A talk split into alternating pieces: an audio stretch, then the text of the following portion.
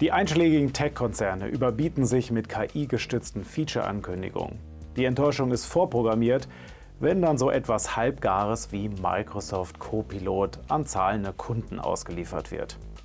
Auf den DSAG Technologietagen zeigte SAP ebenfalls erste Warnzeichen, dem KI-Erfolgsdruck nicht standzuhalten.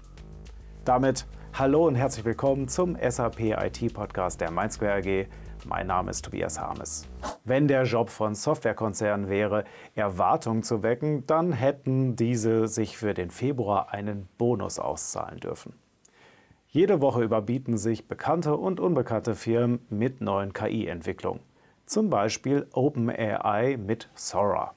Das soll in der Lage sein, aus Prompts hochrealistische 60-Sekunden-Videos zu generieren und würde damit jede Konkurrenz in diesem Bereich deklassieren.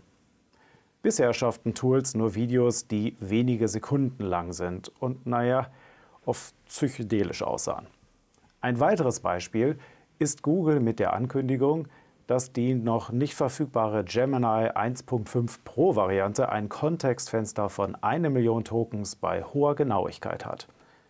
Wenn also die Grenze bei 750.000 Wörtern liegt, kann ich immerhin fünf der sieben Harry Potter Bücher reinwerfen und es liefert bei Detailfragen trotzdem noch eine korrekte Antwort.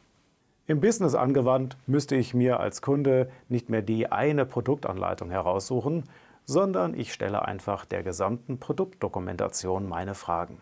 Diese Nachrichten erzeugen vermutlich nicht nur bei mir unfassbare Erwartungshaltung. Jetzt sind die Beispiele von Sora schon echt Kinoniveau. Nur wie gut das wirklich funktioniert, weiß gerade nur ein sehr ausgewählter Kreis. Man sollte auch bedenken, dass OpenAI weiterhin Investorengelder sammelt.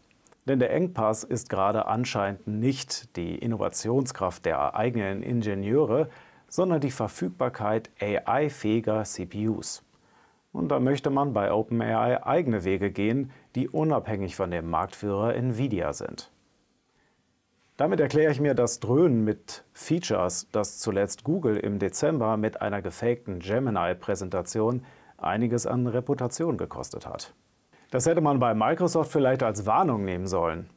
Doch da Googles Gemini KI ja anscheinend jetzt langsam lebensfähig wird, ist man bei Microsoft dem KI-Erfolgsdruck erlegen und hat mit dem Copilot Pro generative KI in die Office Suite integriert. Jedenfalls ist das die Behauptung. Meine Versuche, das Ding produktiv zu nutzen, sind jedenfalls bisher gescheitert. In Excel und OneNote habe ich nur Fehler bekommen. In PowerPoint Folien, die nicht über drei Bullet Points hinauskamen. Und für Word habe ich aktuell mehr Komfort in ChatGPT. Es stellt sich mir nicht nur die Frage, wie das irgendeine Qualitätskontrolle hat überstehen können, sondern warum bitte Microsoft dafür Geld verlangt. Jan Kino Jansen von CT 3003 bringt es sehr gut auf den Punkt. Microsofts Copilot für Office ist eine Frechheit. Jedenfalls zur Zeit. Nun möchte SAP beim Thema KI nicht zurückstehen und baut dafür weiter an ihrem Copilot Joule. Die neueste Demo von Joule auf den DSAG Technologietagen in Hamburg zeigte einen interaktiven Urlaubs- und Reisebuchungsvorgang über mehrere Systeme hinweg. Das könnte ein wichtiger Schritt sein, um SAP dabei zu helfen, die Benutzerfreundlichkeit zu verbessern und die Lücke zwischen den verschiedenen zugekauften Plattformen zu schließen, KI ersetzt so die sonst eigentlich notwendige UI-Integration. Mir ist nur unklar, wie sehr ich der Einsatzfähigkeit von Joule auch nach der Präsentation von SAP-CTO Jürgen Müller trauen kann. Denn die ebenfalls auf den DSAG Technologietagen durchgeführte Live-Demo von Subbuild Code war eine ziemliche Enttäuschung.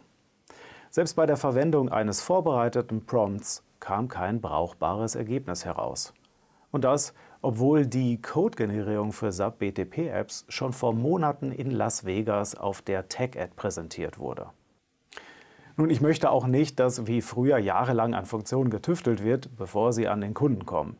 Auch deshalb, weil es gar nicht mehr möglich ist, im Labor auch nur annähernd die Praxis nachzustellen.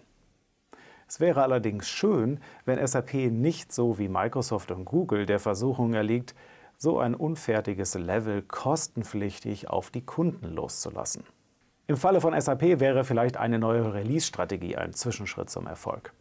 Ich darf einzelne User ähnlich wie bei Microsoft für ein Insider-Preview-Programm freischalten und zahle dann mit deren Feedback.